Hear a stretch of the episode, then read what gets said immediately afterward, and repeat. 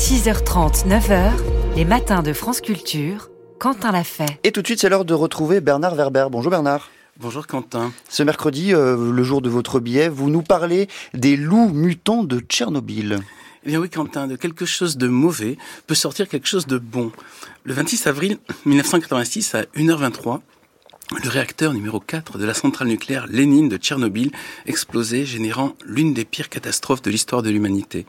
Résultat, un panache de poussière irradiée se répandant sur toute l'Europe et une zone de 2600 km à cheval entre l'Ukraine et la Biélorussie, dont le sol, l'eau et les plantes ont été contaminés.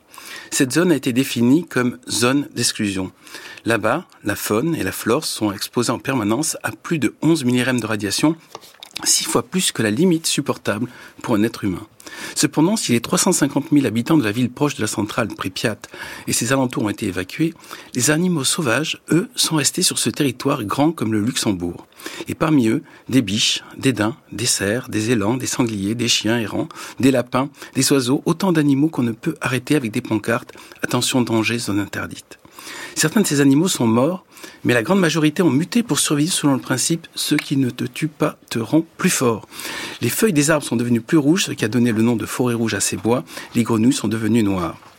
On s'est même aperçu que certaines espèces animales qu'on croyait en voie d'extinction ou disparues, comme les chevaux de Przewalski, les lynx, les bisons et les ours bruns, se sont mis à proliférer. Du coup, la région est devenue la plus grande réserve naturelle d'animaux sauvages d'Europe. Mais vous évoquez, Bernard, des conséquences positives pour l'homme. En effet, Quentin, en 2014, la biologiste évolutionniste Karalov du laboratoire de Shane Campbell Staten à l'université américaine de Princeton a lancé une mission scientifique pour étudier plus spécifiquement les ordres de loups gris qui prolifèrent qui prolifèrent dans la région. Karalov a eu l'idée de placer des colliers GPS et des dosimètres sur ces loups gris afin de suivre en temps réel leurs déplacements et voir le niveau de rayonnement auquel ils étaient exposés. Elle a couplé ce suivi par des prélèvements sanguins. Dix ans plus tard, elle vient juste de publier le bilan. Tout d'abord, force est de constater que ces loups gris ont développé d'excellentes résistances aux radiations.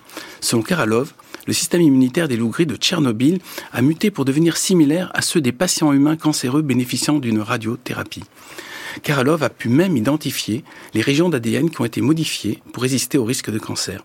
Ainsi, aussi surprenant que ça puisse paraître, cette étude montre que même si l'exposition aux radiations augmente dans un premier temps les risques de cancer, elle provoque dans un second temps des mutations de l'ADN chez les loups survivants qui leur donnent un effet protecteur contre toutes les autres formes de cancer. Donc, si je vous suis, Bernard, l'ADN mutant des loups gris de Tchernobyl pourrait permettre de trouver une voie de guérison pour les cancers humains.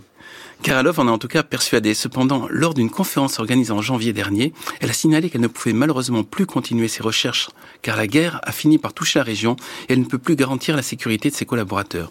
Cette zone est devenue un champ de mines après le départ de l'armée russe et si on peut s'adapter aux radiations, on ne peut évidemment pas s'adapter aux mines antipersonnelles.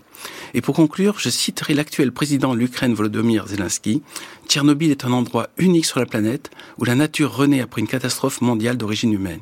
Et je la compléterai je compléterai cette citation en rajoutant Reste à savoir jusqu'où la nature va pouvoir changer et jusqu'où ce changement pourra nous aider à nous-mêmes changer. Merci beaucoup Bernard euh, pour ce biais euh, scientifique et optimiste. Il est à retrouver sur le site de France Culture, franceculture.fr et sur l'application Radio France. Merci beaucoup à toutes celles et ceux qui nous retrouvent. Il est 7h59, presque 8h et le journal de Margot Delpierre.